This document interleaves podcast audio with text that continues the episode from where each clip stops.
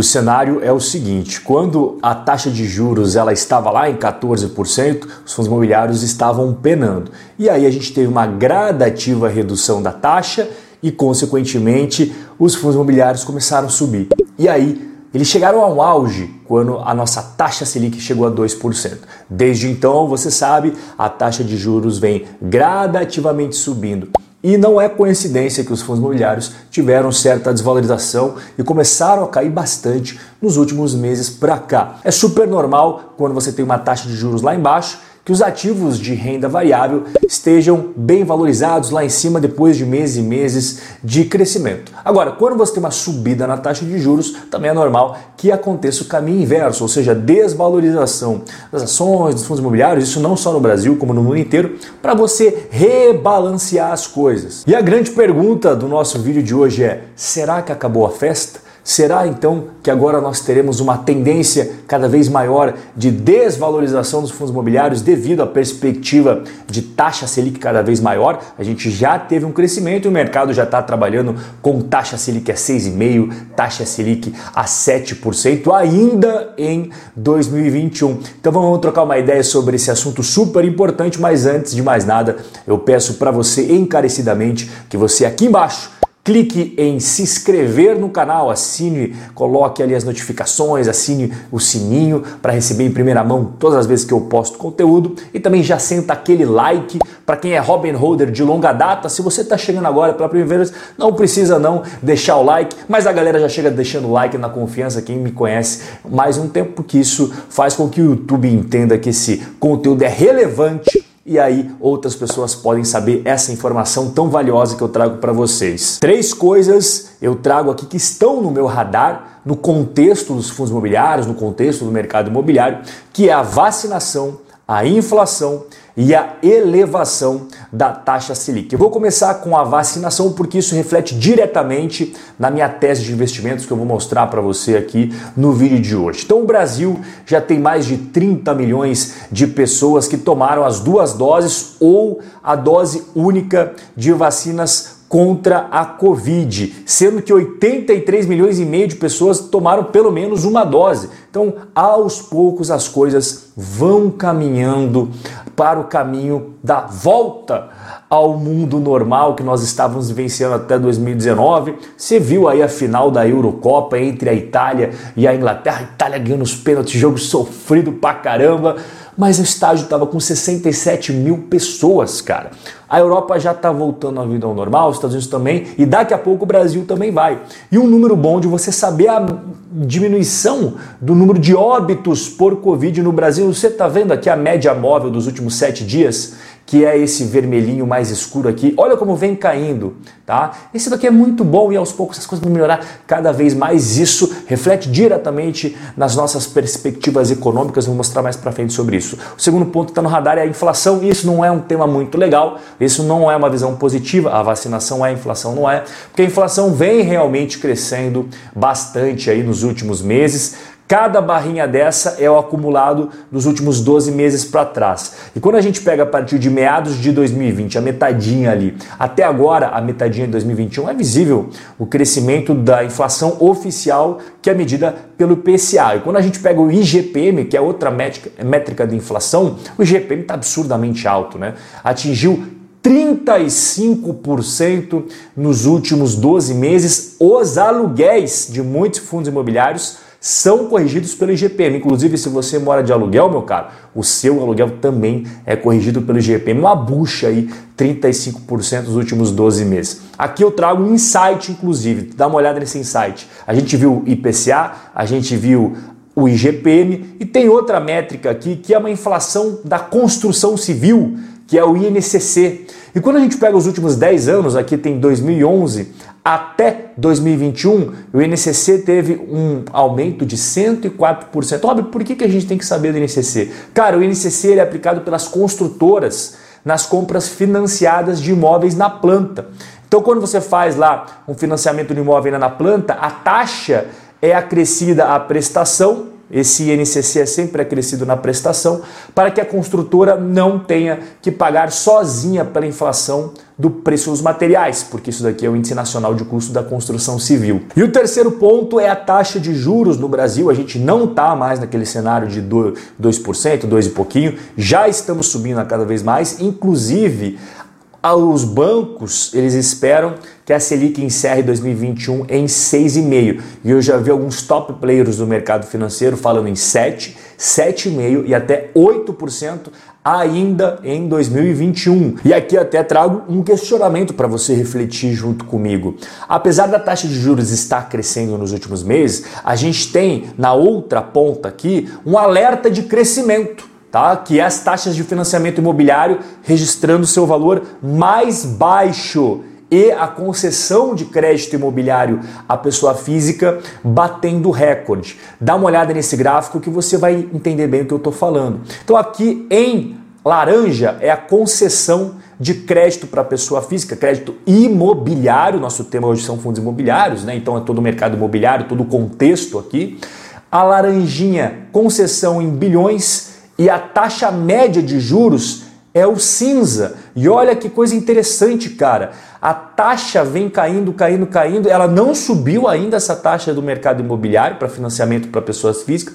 E o laranjinha que a concessão vem subindo a cada mês que passa. E somado a isso, nós temos esses dados mais atualizados do mercado imobiliário nos últimos 12 meses foram lançadas mais de 128 mil unidades pelo Brasil, crescimento de 10% comparado ao mesmo período do ano anterior, e as vendas dos últimos 12 meses 144 mil, mais de 144 mil unidades, que é comparado ao mesmo período aí, de 27% o crescimento. Eu tenho uma pergunta aqui, e lembrando logo de cara que não tem certo nem errado, tem só preferências pessoais. E eu quero saber a sua.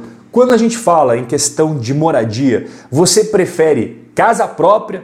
Pode fazer um financiamento à vista, mas a maior parte das pessoas faz imóvel financiado ou aluguel. Qual que você se identifica mais? Lembrando, né, pessoal, que quando você compra uma casa, provavelmente você vai vivenciar mais naquela localidade. Quando você compra uma casa, é mais difícil você ficar mudando toda hora de cidade. Não é proibido vender, mas você pensa mais duas vezes. Quando você mora de aluguel, você acaba tendo maior facilidade de mobilidade, você acaba aceitando uma proposta de emprego em outra cidade, em outro local, porque você sabe que você não está tão restrito. Então quero saber o que, que os Robin Holders tem como prioridade. Escreve aqui nos comentários, vamos trocar essa ideia. E agora eu vou para minha tese de investimentos do vídeo de hoje que basicamente é a seguinte: após eu trazer toda a contextualização para você, que é importante você saber essas preliminares para entender por que, que eu cheguei nesse raciocínio. Então, a vacinação vai reabrir de volta toda a economia brasileira, os bares voltando, os restaurantes voltando, os eventos voltando, as festas voltando, as viagens voltando e é óbvio, os shopping centers também voltando a toda com as pessoas vacinadas e querendo voltar a viver a vida como elas sempre vivenciaram. E é claro, deixando grana dentro dos ambientes em que existem essas possibilidades de você gastar o dinheiro. Os imóveis tanto os shoppings quanto as lajes corporativas, por exemplo, tem muita empresa que ainda não voltou para as lajes corporativas devido a toda a insegurança. Eles não vão sofrer mais interrupção de funcionamento, as pessoas vão voltar a trabalhar normalmente, os shoppings vão voltar a funcionar normalmente e, consequentemente, com toda a retomada da economia, várias empresas vão voltar a alugar os seus espaços, porque tem muita gente que ficou com medo de expandir operações, de investir, segurou um pouco para quando as coisas melhorarem, agora eu estou mais tranquilo. Então vai ser normal com a retomada da economia, as empresas ganhando dinheiro novamente, os shoppings ganhando dinheiro novamente e as empresas faturando alto, elas podem expandir suas operações e, consequentemente, contratar metros quadrados corporativos para a parte de escritórios, e aí é onde entra as lajes corporativas. Então, consequentemente, os rendimentos tanto dos fundos imobiliários de shoppings quanto das lajes corporativas, os escritórios, vão voltar com o pagamento dos aluguéis a toda e contratação de novos metros quadrados e aquela, aquele ciclo virtuoso. Mas tem, claro, um lado de atenção que você não pode deixar de fora da sua equação aí, que é o risco fora que ninguém imaginava, mas surgiu recentemente da proposta de reforma tributária com imposto sobre os rendimentos dos fundos imobiliários. Como assunto hoje aqui é fundo imobiliário, 15% é um risco sim que deve ser levado em consideração, não podemos deixar isso passar batido. Então o que eu vou fazer agora? Eu vou colocar na tela vários fundos imobiliários de shoppings junto com o preço-valor patrimonial, ou seja, quanto do preço que você tem de valor contábil comparado ao valor na bolsa de valores. Tudo que está para cima de um significa que o preço do valor de mercado está acima do valor patrimonial.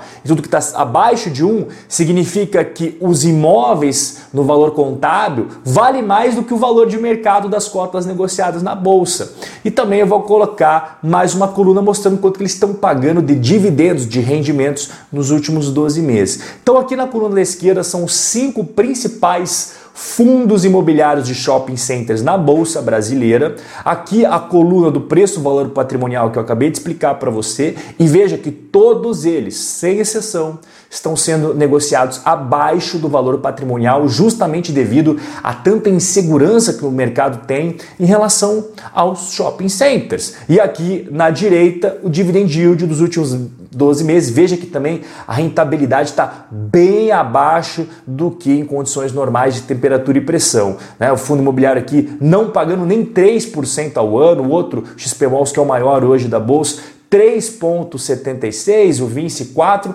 não é uma rentabilidade anualizada que os investidores gostam de ver. E para você ver como está bastante distorcida essa questão do dividend yield, eu vou comparar agora aqui junto com você com outros setores agências bancárias, varejo, até as lajes corporativas, os galpões logísticos. E olha aqui, cara. Então aqui o segmento dos fundos imobiliários. Aqui eu agrupei todos os fundos imobiliários desses setores e vi qual que era a média do dividend yield deles nos últimos 12 meses. Então, agências bancárias estão pagando muito bem, os imóveis de varejo estão pagando muito bem, em terceiro lugar, as lajes corporativas, 7,2% ao ano, os galpões logísticos, 6%, e olha o shopping center como fica lá embaixo, muito para baixo. Olha a diferença, por exemplo, aqui para as agências e para o varejo. Realmente, esse segmento específico de fundos imobiliários relacionado aos shopping centers foi muito impactado. Shopping center no Brasil ele é algo que os brasileiros, de forma geral, no Nordeste, no Sudeste, no Sul, no Centro-Oeste, no Norte, não importa, eles gostam de frequentar o shopping. Primeiro, o shopping é um local seguro,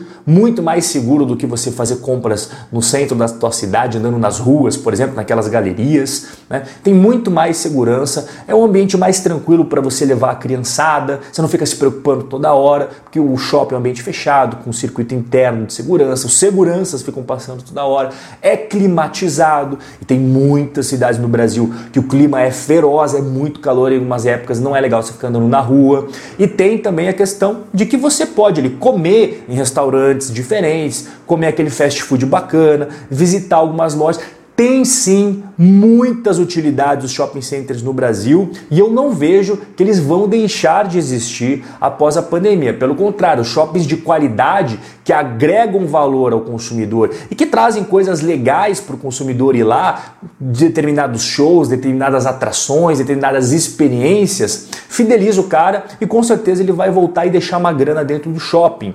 Agora, aqueles shopping centers que não tem nenhuma atratividade, esse sim com certeza está com os dias contados. Não apenas no Brasil, no mundo inteiro. Nos Estados Unidos a gente viu que os shoppings que quebraram são aqueles que não tinham algo a mais. Só que uma carteira não pode ter apenas shopping center. Eu estou bastante otimista na recuperação dos shopping centers dentro aí dos fundos imobiliários, mas eu acho legal você também dar uma olhada nas lajes corporativas, porque eu também não acredito que as empresas vão deixar de usar escritórios.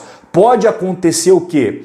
Uma remodelação da forma de trabalhar, porque eles viram que dá para ter home office, claro, mas tem que também, principalmente dependendo do setor da economia que aquela empresa atua e também da função do empregado, o cara tem que estar tá lá não dá para fazer 100% home office. Acho que vai ter uma mescla em muitas empresas, mas não vai deixar de ter escritório. E quando você cresce o faturamento da tua empresa, quando você cresce operações, você tem que ter mais gente trabalhando. E para ter mais gente trabalhando, você tem que ter mais espaço. E eu acho que os escritórios, sim, assim como os shoppings, vão retomar e vai sim diminuir a vacância e os aluguéis vão voltar lá para cima, tá? Eu até coloquei aqui para você dar uma olhada, comparando alguns fundos de galpões logísticos que não foram afetados pela pandemia. Você vê o HGLG11 aqui, o preço-valor patrimonial dele 1,14, então o mercado gosta bastante desse fundo. O próprio XPLG 0,99 é quase 1, ou seja, o valor de mercado é quase a mesma coisa que o valor contábil dos imóveis, então elas por elas. Os galpões logísticos estão bem tão bem aí na foto com o mercado. Agora, quando a gente pega lajes corporativas, eu peguei três aqui, o HGR11, o BCRR11 e o RNG11, que são todas de lajes corporativas, preço-valor patrimonial deles também bem abaixo do valor de mercado. Por quê? Porque nós tivemos aí alguns deles ali saídas de inquilinos, muita o mercado ficou muito temerário, pô, será que o home office vai acabar com isso, aquilo, esses imóveis, será que eu vou voltar? Eu acredito que sim. É claro que muitos imóveis têm muita qualidade, outras nem tanto. Então você como investidor tem que saber que nem todos os fundos imobiliários são iguais. E eu acredito que vai ter uma retomada também dos, das lajes corporativas. E os fundos imobiliários, eles fazem parte de uma carteira diversificada. Eu acho legal não apenas você ter os FIIs, mas também você ter ações brasileiras de boas empresas, você tem também uma renda fixa ali que te dá um, um colchão de segurança, e você também tem a parte de investimentos exterior, a parte dolarizada, os REITs, que são fundos imobiliários americanos, imóveis sensacionais. Os fundos imobiliários americanos lá têm mais de mil, dois mil, três mil imóveis dentro de um único REIT. Você também pega as ações Apple, Nike, Johnson Johnson, Procter, todas essas grandes empresas, McDonald's, Coca-Cola, bota dentro da sua carteira, você tem uma carteira mais sólida, mais diversificada. Essa é a grande ideia. Claro que o tema hoje aqui é fundos imobiliários, mas você tem que pensar na carteira globalizada, como um todo, bem diversificada entre renda variável, renda fixa, ações, fundos imobiliários, investimento exterior, aí te dá mais tranquilidade. Inclusive, para quem quer aprender mais como que eu penso os investimentos, como eu seleciono esses investimentos, fica aqui o convite, primeiro link na descrição para quatro aulas 100% gratuitas e digitais. Aqui embaixo, o primeiro link, você deixa o seu e-mail e aí você recebe a primeira aula que você está vendo aí na sua caixa de entrada em menos de um minuto e aí a segunda no dia seguinte, a terceira no outro e assim por diante. O nosso bate-papo de hoje sobre fundos imobiliários foi muito bom, eu sempre adoro esse bate-papo aqui com vários insights, dicas. Chegou ao final, mas eu vejo você no nosso próximo encontro. Forte abraço e até a próxima.